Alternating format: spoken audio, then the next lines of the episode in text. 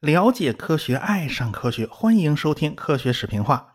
上文书讲到了，爱迪生经过大量测试，终于搞定了长寿命的灯泡。他测试了无数的材料啊，都是有机物。因为他做灯丝用的是碳，所以他需要把各种各样的有机物高温碳化，然后做成灯丝。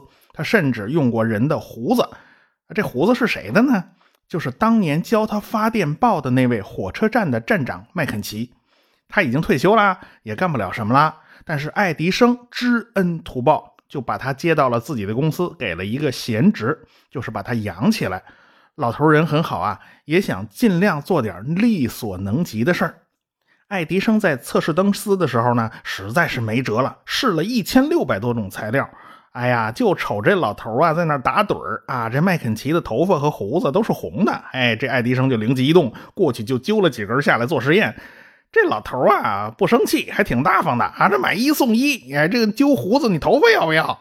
其实头发和胡子性质一样啊。结果这个试验结果呢并不理想，结果这老头还挺郁闷的啊！这个自己这胡子怎么就这么不争气呢？你别说，爱迪生实验室里面有大胡子的人多了去了啊！后来一帮人还比呢啊，就是谁的胡子做成那灯丝啊，这最耐久，烧的时间最长。其实大家那胡子都不怎么灵啊，所以这也算是这帮人在工作之中的一种乐趣啊。要知道后来波音公司在午休的时候，人家啊，别看是设计大飞机的，人家午休的时候还搞纸折飞机大赛呢，看谁那纸飞机扔得远呢。哎，这也是公司文化嘛。人家门罗帕克实验室烧胡子玩啊，也算是企业的团建活动啊，这也算企业文化呀。最后，爱迪生用的灯丝是由棉线碳化做成的，点亮了两三个小时，比铂金灯丝的效果呢还要好。那么，把六股棉线拧在一起行不行呢？或者把棉线泡在沥青里边行不行呢？从棉线这个最初始的方案，还有很多改进的版本。所以，爱迪生和助手呢就准备了十一种不同的方案。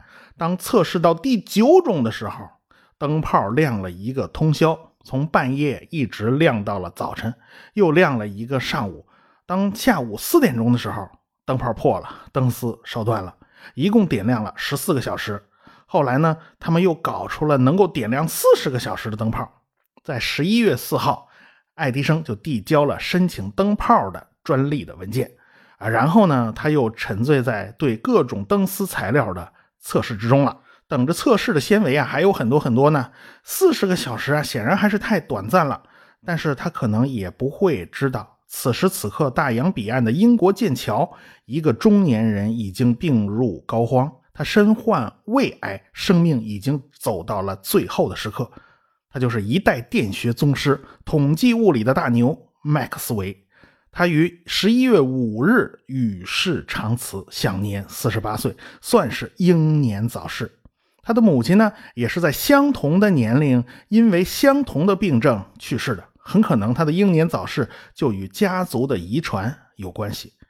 麦克斯韦啊，从小就受到了严格的教育。他曾经就读于爱丁堡大学，后来呢又到了剑桥大学，因此他有着非常完善的高等教育的经历。他也有着非常深厚的数学功底。一八五五年，他写了一篇论文，叫《论法拉第的立线》。就把法拉第有关场的思想应用到电磁学领域。他用数学方法描述了电与磁两种现象之间的关系，从此场这个概念就与物理学是密不可分了。后来呢，他又把当时的电与磁方面已经有的研究成果整理为二十个微分方程组成的方程组。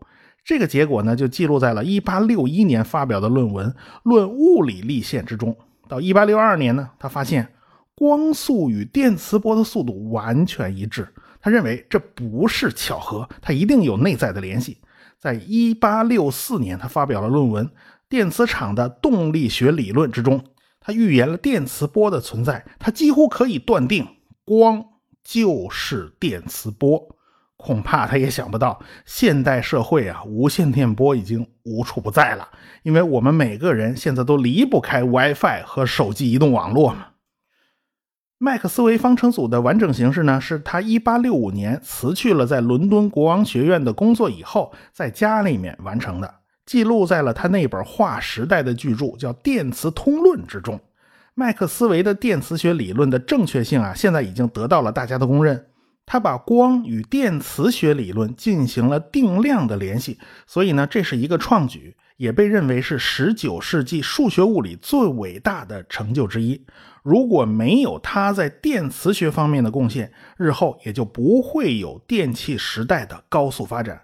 可惜麦克斯韦他没能看到人类在电气时代的辉煌成就啊！麦克斯韦在热力学和统计物理方面啊也有很大的贡献，他是运用数学工具分析物理问题和精确的表达科学思想的大师，而且呢，他还非常重视实验。剑桥大学的卡文迪许实验室就是由他一手创建的，一砖一瓦呀，那都是浸透了他的心血的。在他和以后几位主任的领导之下呢，卡文迪许实验室成为了举世闻名的科学中心之一啊。科学史上呢，一般认为牛顿是把天上和地下的运动规律统一起来了，实现了第一次的大综合。麦克斯韦把电与光统一起来了，是实现了第二次大综合。因此呢，麦克斯韦和牛顿应该是可以比肩而立的。要知道啊，牛顿去世以后呢，物理学的中心就移到了法国了。法国有达朗贝尔啊、拉格朗日啊、拉普拉斯啊，欧洲还有一大批的数学家。英国呢就相对衰落了，但是英国总是一个出一代宗师的地方。牛顿的自然哲学之数学原理，麦克斯韦的电磁通论，达尔文的物种起源，可以算是三座丰碑啊。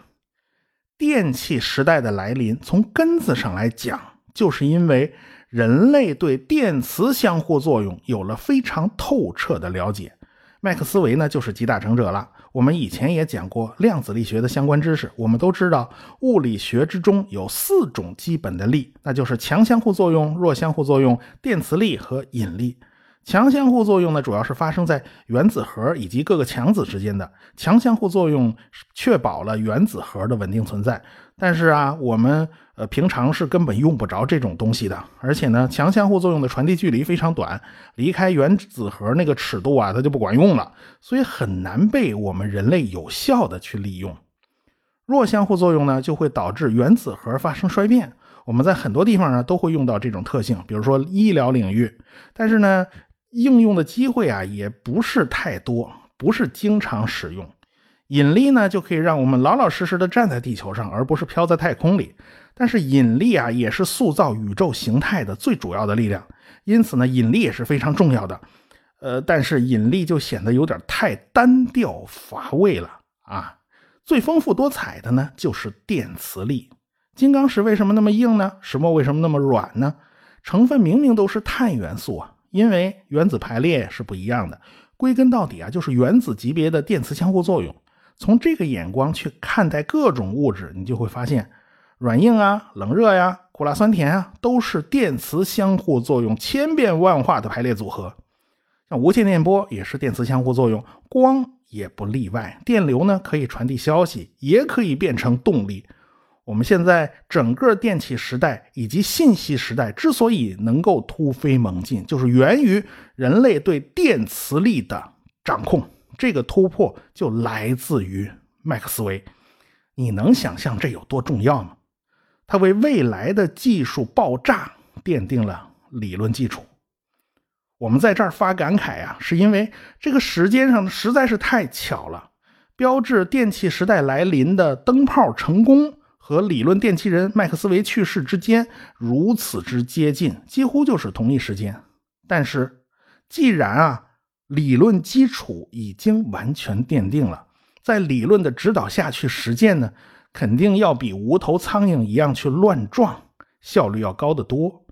这也就预示着，像爱迪生这样全凭着自己聪明的脑子，全凭着个人的灵光乍现的时代即将过去。大家可能没想到啊，爱迪生是发明大王，他是空前的，也是绝后的，没人再能像他那样，凭着小学没毕业的这种学历水平，就做出这么巨大的贡献。爱迪生走向了自己辉煌的顶点，他开启了一个时代，也终结了一个时代。我们事后啊，当然很容易就想到这一点，但是在当时，爱迪生所处的那个环境之下，他是一无所知的。他最多呢，能从报纸上看到麦克斯韦去世的讣告，但是他丝毫也不会在意，呃，遥远的英国有个科学家去世了，这关他什么事儿呢？对吧？爱迪生满脑子都是纤维材料啊，筛选工作仍然要继续下去。中国产的丝绸行不行呢？云杉木的纤维行不行呢？那黄杨木呢？那羊皮纸呢？最后发现，碳化的卡纸效果更好，比碳化的棉线效果还要好。所以筛选工作呢，就可以交给手下人去做了。爱迪生还有别的事情要去忙。那么有什么事情要他自己亲自动手呢？那就是因为这个灯泡啊，它不是一个孤零零的存在。它需要有基础设施，它需要有配套工程。哎，你比如说啊，电线要拉进千家万户，你该采取什么样的收费模式呢？啊，你倒是按流量收费呢，你还是包月呢？假如你按照流量来收费啊，你说这种方法比较合理，这包月太不合理了。那你用什么办法来计量电费呢？对不对？你总要有个电度表吧？所以爱迪生为这灯泡还要发明一种电度表。而且灯泡呢，它会烧坏的，它要更换的。你你不能让人每个人去弄电线吧？你要有一套标准化的卡座，对吧？你得有灯泡的接口啊，而且家里还得用开关呢，用电闸啊，用分线器呀。那你这样都要建立标准，所以这是一个系统工程。所以一直到一八七九年十二月底，爱迪生这些东西都搞得差不多了，他才向媒体透露了自己已经搞定了电灯泡。啊，此前有过很多谣言，都说他呀就是大忽悠，就会吹牛啊，就说他搞不定。为此呢，公司的股票啊大跳水啊，从一百美元的跌到了二十美元呢。但是呢，大家也奇怪，这个宾夕法尼亚铁路的乘客们在那个火车路过门罗帕克的时候啊，都看到了爱迪生的实验室里露出了灯光，而且爱迪生的实验室啊一直都是灯火通明的，看颜色呀，既不像煤油灯，也不像煤气灯。于是呢，谣言就不攻自破了。看来爱迪生真的搞定了电灯泡。过去呢，爱迪生对于媒体他总是来者不拒。这一次呢，他变得比较谨慎了。他只接受了《纽约先驱报》的独家采访，而且呢，爱迪生要求新闻稿由他的手下校对一遍。啊，这个爱迪生是要管控自己在媒体上的形象的。这种事儿不是今天才有的啊，在那个年代就已经有了。我想呢，对当时来讲，爱迪生的要求也不算太过分啊。你别看《纽约先驱报》是最大的一家报纸了，但是这个报纸啊，自打1833年创刊以来啊，就有过很多很多的问题，比如说过度渲染犯罪现场啦，哎呀，这个弄得夸大其词，还侮辱教会啊，这得罪人嘛，还随意诽谤他人啊，这都是问题嘛。那个时候呢，这些报纸啊，特别是这种小报啊，都是语不惊人死不休。啊，比如说《纽约太阳报》，那就是《纽约先驱报》的劲敌呀。还同一个档次呢，还有《纽约论坛报》。这三份报纸的特征啊，就是特别便宜啊，一美分一份哎，当然啦，你说这种价格嘛，走着这种市场嘛，那那个格调它当然就高不到哪去啊。所以爱迪生对这几家报纸啊，他不得不防。但是你你也不能小瞧这几家报纸啊啊，这个媒体的格调呢。会随着社会的发展而发生变化的。到了1849年，包括《太阳报》啊、《先驱报》啊在内的六家报纸合伙凑份子，组织了一家通讯社，叫港口通讯社。这个通讯社呢，后来几次改名字啊，而且呢还逐渐发展壮大，变大变强了。到了1900年以后，还改名叫美国联合通讯社，简称就是世界大名鼎鼎的美联社。哎，现在是世界上最大的通讯社了，所以呢，对这些小报你千万不能小瞧啊。一八七九年的十二月二十一号，《纽约先驱报》呢就花了一个头版整版发表了一篇报道，通篇充斥着溢美之词。废话，这都是爱迪生亲自改过稿子的嘛。这个文章写道啊，真是令人不可思议。一张一口气就可以吹飞的小纸片，就可以造出一只电灯，而且这个小纸片还可以导电，由此造就了带来光明的电灯。他们如此美丽温馨，就像意大利之秋的醉人黄昏呐！你瞧，这词儿都是好词儿啊。但是那帮资本家呢就没有爱迪生这么自信啊！你吹得这么过火，在爱迪生公开展示之前啊，这资本家就派人呐，不断的提醒爱迪生啊，你要多做测试啊，你在公众面前千万不要搞砸了呀，我们对你都不放心呢。到了十二月二十六号这天。各大媒体呢就纷纷报道啊，在十九世纪七十年代的最后一天，爱迪生要在门罗帕克实验室展示最新发明的电灯。那几天呐，新泽西州刚好在下大雪，到处是一片白雪皑皑呀。在一八七九年的十二月三十一号这天晚上，宾夕法尼亚铁路公司啊。拿火车运了三千多人来啊，这都是顶风冒雪来的，能来到门罗帕克实验室的，那可以说都是铁粉呐。纽约新闻报的记者就记录了当时的情景：实验室大厅有十五只灯泡，办公室和会计室有八只，另外呢还有二十只灯泡照亮了街道和仓库。啊，这些灯泡的寿命呢，普遍已经被延长到了一百七十小时。短短的几个礼拜啊。就是爱迪生他们的努力啊，已经获得了一定的成就了。实验室当然挤不下这么多人啊，三千多人全挤到实验室，那就满坑满谷了。好在他们都是分批来的，每次来一批呢，爱迪生就把那灯泡给他点亮了哦，然然后一帮人就来了一顿惊呼。呃，不少人呢，他只能站在楼外边。很多上流人物啊，都是按照出席晚宴的那套规规格啊，穿着衣服来的，那都是一身晚礼服啊。就和实验室的气氛呢不太协调啊！你说一个个啊都穿的是燕尾服，这些问题还不大。那女士穿的都是拖地长裙啊！你跑爱迪生实验室里不是替爱迪生擦地板吗？这是，但是他们都顾不上了，为啥呢？人家都是爱迪生的铁粉呐，见着偶像了，可不容易见着偶像了。对爱迪生的发明呢，他们就非常感兴趣。实验室的员工呢，也在向大家展示各种稀奇古怪的发明。来宾之中啊，有不少是商人，他们是来探风向的。哎，他们是看看有没有投资机会。哎，他们一向嗅觉极其灵敏，满眼都是生意。当然啦，其中肯定还会有一些是竞争对手派来的探子，他们是负责来刺探军情的。这些呢都很正常啊，这个都免不了。反正呢，灯泡这东西啊，最终是要走进千家万户的，你也没有什么秘密能够守得住。爱迪生非常平易近人，他本来就草根出身嘛，他也没什么架子，而且他的讲解呢通俗易懂，也赢得了公众的好感。哎呀，原来电流啊一点都不神秘。当梨形的灯泡被点亮的时候啊，在场所有的观众都会发出一阵惊呼啊，这是见证奇迹的时刻，因为大家从来没见过啊，这发光的东西啊，它不用点火的。的确。自打人类学会了用火以来呀，光与火一直是相生相伴的，已经携手走过了几百万年了。就在这一刻，光与火彻底分离了。哎，以后发光啊，再也不用点火了。爱迪生甚至宣布，假如灯泡的寿命达不到六百小时啊，那就不能算是真正的成功。所以爱迪生还是很有自信的。所以爱迪生的展示呢，就不仅仅打动了公众，也打动了纽约来的投资家嘛。要知道啊，建立一套实用化的电力传输系统，那缺了钱是万万不能的呀。也就是说，在一八八零年年初，爱迪生的角色就开始发生转换了。他不再是一个完全的技术宅男，他带领的呢，也不再是一支纯技术的团队，他越来越多的要考虑商业方面的问题了。去年呢，爱迪生电灯公司的股票啊，从每股一百美元呢，就狂跌到了二十美元呢。但是随着灯泡的发布啊，爱迪生电灯公司的股份就开始飙升了。哎，有人放话，愿意用三千五百美元的价格收购爱迪生的股份啊，这一股飙到三千五了。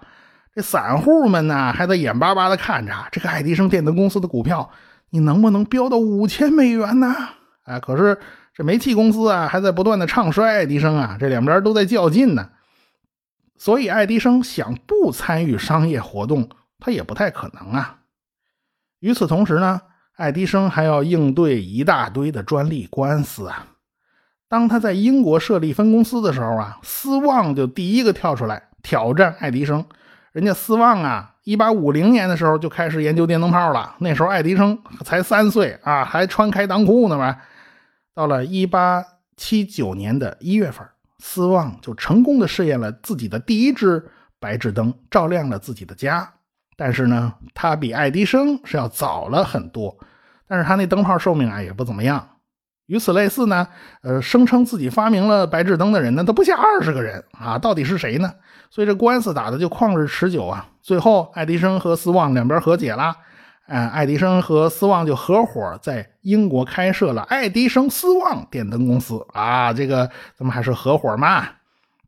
和爱迪生打电灯官司的呢，就不止斯旺一家嘛，好多人呢。索耶也跳出来指责爱迪生侵犯专利，说碳化灯丝的专利啊，他以前就申报过。所以1883年，专利局就裁定爱迪生侵权。这爱迪生呢，就不得不想法子绕开索耶的指责呀。哎，我惹不起还躲不起吗？而且呢，开始研发更优秀的灯丝。最后呢，爱迪生选中了用竹子纤维作为碳化材料。呃，一直到了十年以后的1889年，法院才裁定啊，爱迪生的专利是合法的。所以这事儿一直拖了很长。所以那年头，爱迪生是官司缠身，纠纷不断呢。一方面，别人控告爱迪生侵犯专利，这爱迪生他也要对别人严防死守啊。有个叫马克沁的人，为纽约市的百老汇大街一百二十号叫公平生活保障大楼，他安装了第一支电灯泡。哎呀，这爱迪生他当然不能客气啦。哎呀，这你侵权呐，就弄得这位马克沁先生的公司倒闭啊，他不得不远走伦敦。这位马克沁先生啊，也是发明家，此前还发明过自动灭火器呢。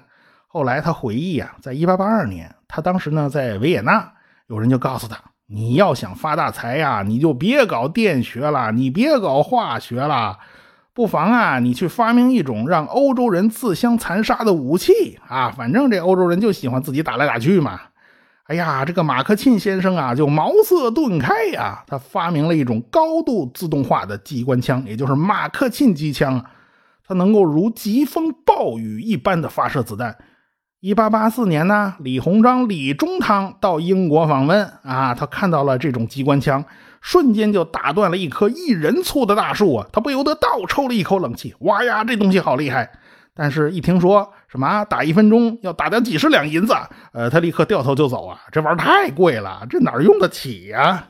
但是谁也没想到，三十年后，几百万人就死在这种武器的枪口之下。所以说，爱迪生啊，你为什么要非要把这个人撵撵走呢？你撵到英国去呢？这不是作孽吗？这是。不过呢，这个马克沁晚年呢。他一点内疚他都没有啊！他觉得发明个枪械又怎么啦？哎，他心安理得的继续去研究旋转木马。他退了休以后，他就研究那游戏场的玩具了，你知道吧？好啦，扯远了。一方面，爱迪生在准备更长寿命的灯丝；另一方面呢，他就开始试验地下输电系统。这电线要埋在泥土里面，它如何才能绝缘呢？呃，埋到地下要注意防水，否则就会产生严重的漏电。这爱迪生啊，就计划拉上八英里的电线，点亮附近的四百盏电灯。可是，一旦下雨啊，这泥土就变得非常潮湿，这个电线呢就严重漏电。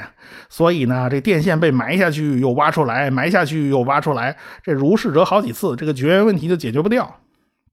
尽管他用的电线呢都不算粗，但是电线仍然是一笔非常大的费用，非常贵。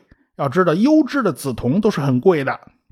假如成本不能降到煤气灯和煤油灯的成本以下，那么电灯是不会有争竞争力的。所以呢，他就不得不设计了新的分支方案。怎么拉线呢？怎么分支呢？哎，从英国到美国来访问的开尔文勋爵对爱迪生的方案呢，那是赞不绝口啊。要知道，开尔文勋爵那是参与了世界上第一条跨洋海底电缆的铺设的，所以他也是行家里手啊。一八八二年呢，爱迪生正忙着建立第一个城市之中的发电站——纽约珍珠大街电站。哎，就在这时候，一个来自塞尔维亚的年轻人走进了爱迪生在巴黎的分公司。这个人一生的起起伏伏，将与爱迪生紧密的联系在一起。我们下回再说。科学声音。